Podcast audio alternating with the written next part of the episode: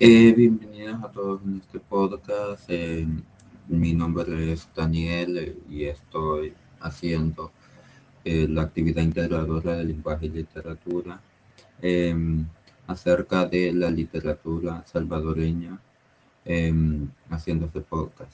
El, em, como introducción podemos decir de que El Salvador es un país pequeño de centroamericano con una rica historia, cultura y tradiciones, también cuenta con una literatura única y diversa.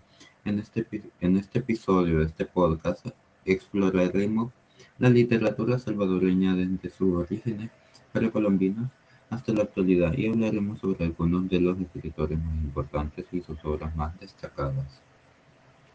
La literatura precolombina en El Salvador eh, incluye mitos, leyendas, tradiciones, en las culturas indígenas que habitaban en esta región, o sea, en El Salvador antes de los españoles, estas historias se transmitían de generación en generación. Hay muchas de ellas que se cuentan hoy en día, pero una de las historias más populares es la leyenda del Cipitillo, una hermosa mujer que seduce a los hombres y los lleva a la perdición.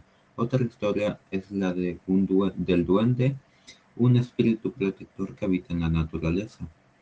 Puede ser benevolente o manévolo según cómo se le trate.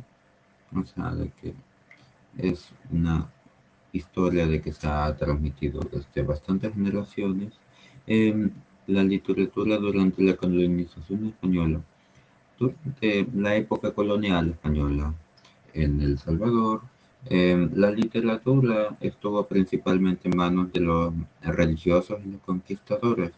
O sea, uno de los escritores más importantes en esa época eh, fue el Pedro Cortés, eh, un sacerdote español que escribió sobre la vida y costumbres de los indígenas. También destacó Francisco Gavidia, un poeta que defendió la independencia y la identidad cultural de El Salvador en sus obras. Em, la literatura ya algo más moderna, la literatura moderna en El Salvador, a principios del siglo XX, la literatura salvadoreña comenzó a desarrollarse con, autores que buscaron mm, reflejar, reflejar la identidad nacional, más que todo, y las preocupaciones sociales eh, de esta época uno de los escritores más importantes fue eh, otro poeta eh, más importante de la literatura moderna en El Salvador fue Roque Dalton, que fue un poeta y activista político que escribió bastantes poemas sobre, acerca de la lucha contra la opresión y la injusticia social.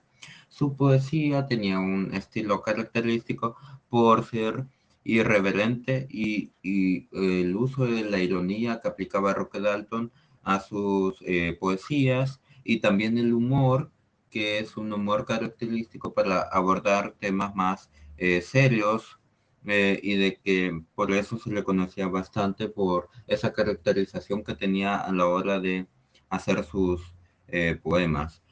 otra figura importante fue Claudia Lars, que fue una poeta y ensayista de y la feminidad, eh, ya, ya que es autor de la novela Un día en la vida, que describe la realidad, o sea, en la vida de El Salvador, en la guerra civil.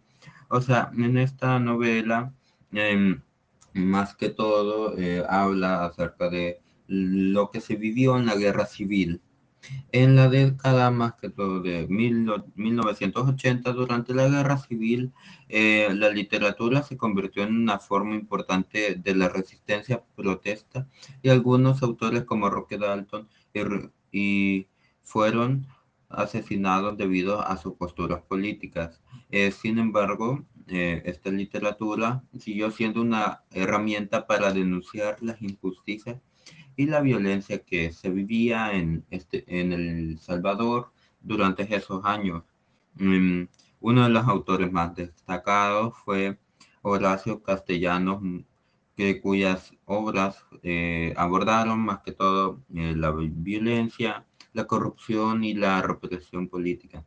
Em, como venía diciendo, todos estos, em, más que todo, o sea, estaba mal visto de que eh, los, las personas se opusieran a, a, lo que estaba establecido en ese tiempo. Entonces, por eso eh, Rock Dalton y todos estos eh, usaban la poesía para eh, mm, decir sus de que oh yo estoy en contra acerca de esto y tal.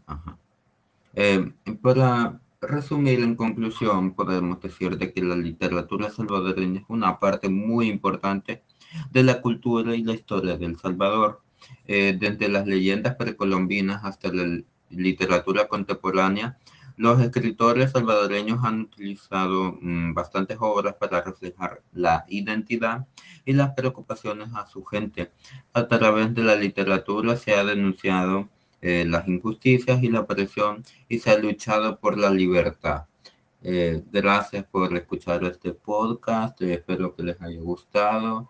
Eh,